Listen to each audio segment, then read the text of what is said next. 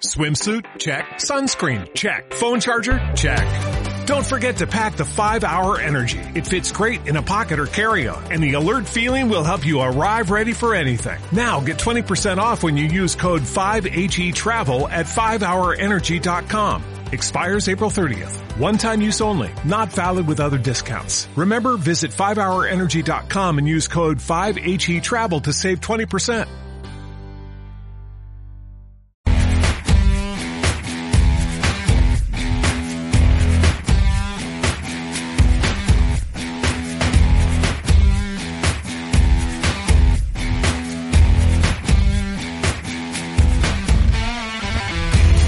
Pues muy buenos días, eh, bienvenidos a las mañanas de Onda Aragonesa y ya estoy muy contento porque son las 10 de la mañana y eso significa que tenemos a Pilar Santolaria en el estudio. Muy buenos días. Muy buenos días, Jimmy. ¿Cómo estás? Como dice nuestro amigo Transi, martes. Ni te cases ni te embarques, que es lo que suele decir, la verdad es que es buen consejo. Estoy un poco frío. No sé, no, no por la temperatura frío. de- del ambiente, sino porque ha hecho una noche muy fresca. Sí. Eh, hay veces que no te tapas o te destapas dormido. Y te destemplas. Y pues eh, he cogido un poquito de frío. Ay, Pero bueno, ay, ay, ay. más frío yo creo que van a pasar nuestros oyentes cuando tengan que pasar esas eh, seis horas que va a tener Avanza de huelga. O sea que, bueno. Sí, sí, más frío pasarán, seguro. Sí, sí. la verdad es que sí. Y ya pero queda bueno. menos, ya queda menos para el día 14. ¿Tú qué tal estás, Pilar? Pues bien, sin huelga estupendamente. Sin huelga estupendamente. Ya cuando Los venga... horarios ya llegando puntual, oye, una maravilla. Sí, has, has llegado... Oye, he llegado muy pronto. ¿verdad? has llegado prontísimo, sí, sí, ¿eh? sí. Para la hora exacta que sueles llegar tú, que eres muy puntual, eh, hoy has llegado, vamos, con, con un margen increíble. Impresionante. Bueno, Pilar, eh, pues ahora vamos a pasar al apartado de noticias, así que ¿estás preparada? Venga, aquí estamos. ¡Vámonos! Onda Aragonesa. www.ondaaragonesa.com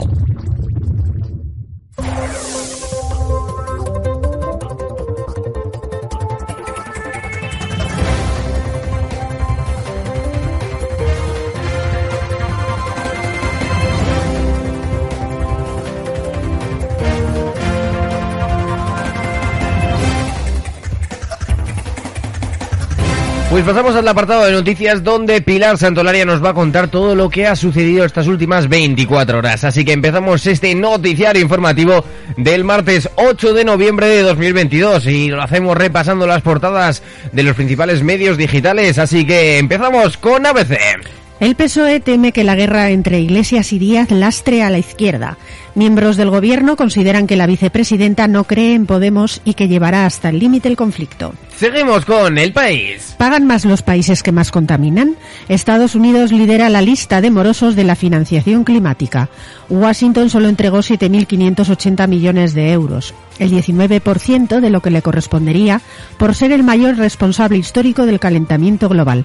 Reino Unido, Canadá y Australia también están por debajo de lo pactado. Pues venga, a pagar. Venga, A todos con- a pagar. A continuación, la razón. Declaraciones de Isabel Díaz Ayuso.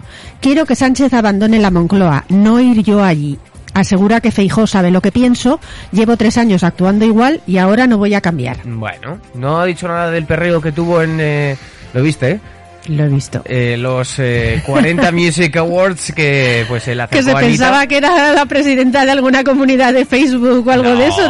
Ha dicho, la cantante, sí, sí, la No, cantante no, pero eso ha dicho. si estuvieron hablando y luego le dijeron que es que era la, de- eh, que, la- que las autonomías en España se dicen comunidades. Madre. y, y la entendió mal. Dice, si lo llego a saber no se lo hago. Continuamos con el mundo. Las minorías, el arma secreta de los republicanos para ganar estas legislativas. La comunidad hispana de Estados Unidos se acerca cada vez más al voto conservador y puede desnivelar la balanza electoral. La vanguardia. Cumbre sobre cambio climático en Egipto. La alerta de la ONU. Estamos en una carretera al infierno climático con el pie en el acelerador.